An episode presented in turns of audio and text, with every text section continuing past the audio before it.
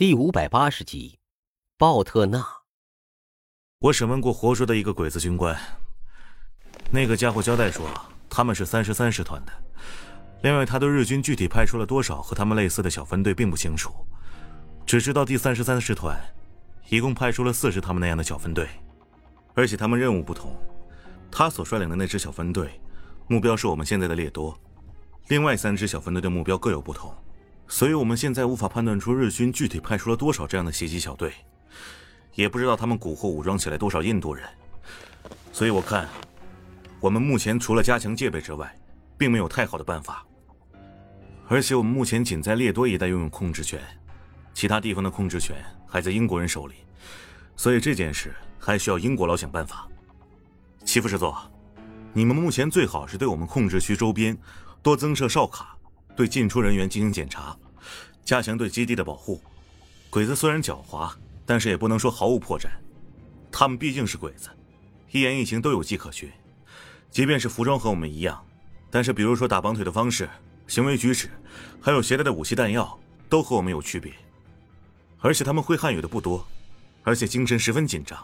只要炸他们一下，往往都会马上露馅儿。只要把这些东西告诉各处哨卡的官兵。并不难发现潜入列多一带的日军别动队，一旦发现，绝对不要手软，抢先开火。鬼子碰几次就消停了，毕竟鬼子擅长死道的人并不多，派到印度境内的兵力也不会太多。齐学启和陈明仁听罢之后，连连点头称是。方汉民所说的，他们也基本上都考虑到了，但是却没想到，方汉民已经干掉了一伙鬼子的别动队，并且发现了鬼子别动队存在的不少破绽。这么一来，接下来的事情就好办多了。于是，他们记下了方汉民的话，片刻不停的，便把下面的军官招了过来，当即连夜便布置了下去。方汉民在列多待了三天时间，史迪威终于又召见了他。见到方汉民之后，史迪威便立即指着屋子里一个身材高大、穿着一身笔挺的美式高级军官服的美国军官，对他说道。这位是我的参谋长鲍特纳准将。史迪威这个人衣着方面并不讲究，平时总喜欢戴一顶美式的软檐帽，穿着一件普普通通的美式作训服，时不时到部队视察的时候，还喜欢自己亲自背着一支卡宾枪。如果不认识他的话，很可能把他当成一个普通的美国老兵，根本想不到这个糟老头居然会是个将军。但是眼前的这个鲍特纳却很注重仪表，穿着整齐，很是讲究。这一身军装更是被熨烫的十分笔挺，洗得干干净净。朝那儿一站，不认识史迪威和鲍特纳的人一定会认为鲍特纳才是主事的正主，史迪威只是一个老勤务兵罢了。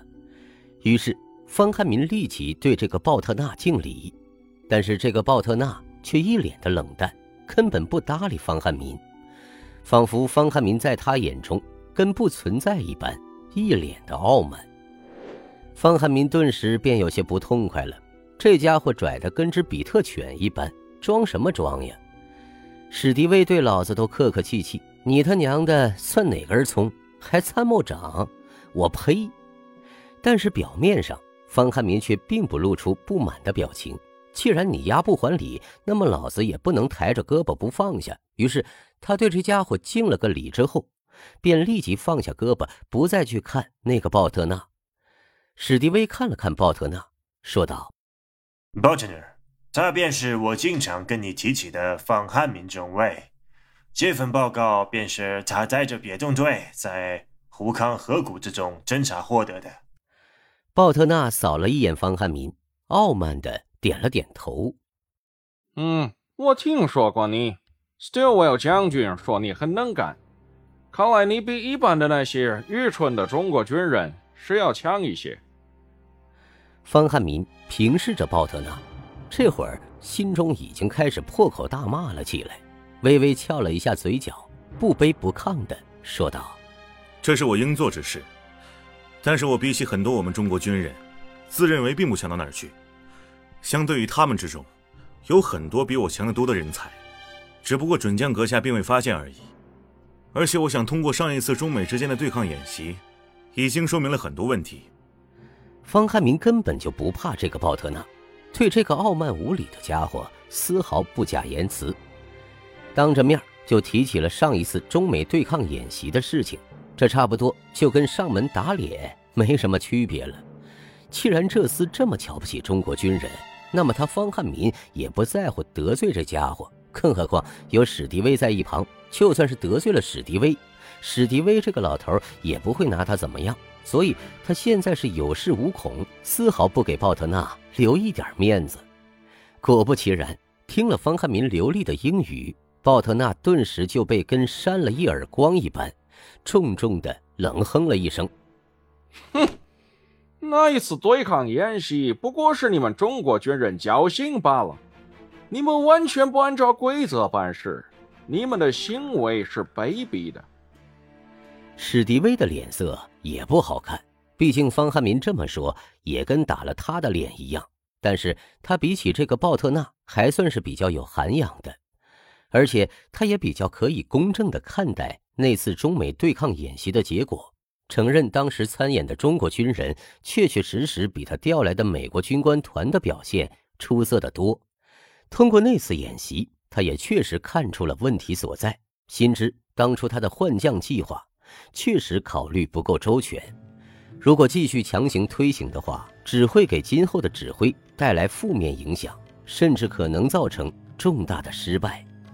所以在那次演习之后，史迪威便不再提换将计划，换了一种新的策略，把那些美国军人都配到了各级部队之中，充当联络官使用。指挥权还在中国军官手中，但是这些联络官们同样也拥有很大的话语权。通过这种方式来加强他对中国驻印军的控制，这样的办法最终让中国驻印军方面才勉强接受，没有把矛盾彻底激化。但是很显然，作为史迪威参谋长的这个鲍特纳，对此却耿耿于怀，依旧还是瞧不起中国军人。